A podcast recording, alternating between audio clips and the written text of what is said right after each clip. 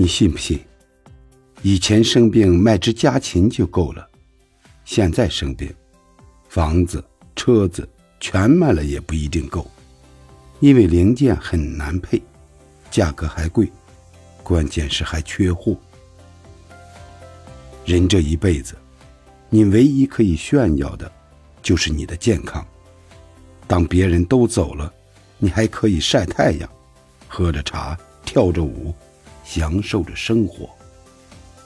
记住，不管现在有多难，你都要调整好心态，控制好情绪。除了健康，其他都是浮云。健康活着就是胜利，不仅赢得了起点，还赢得了终点。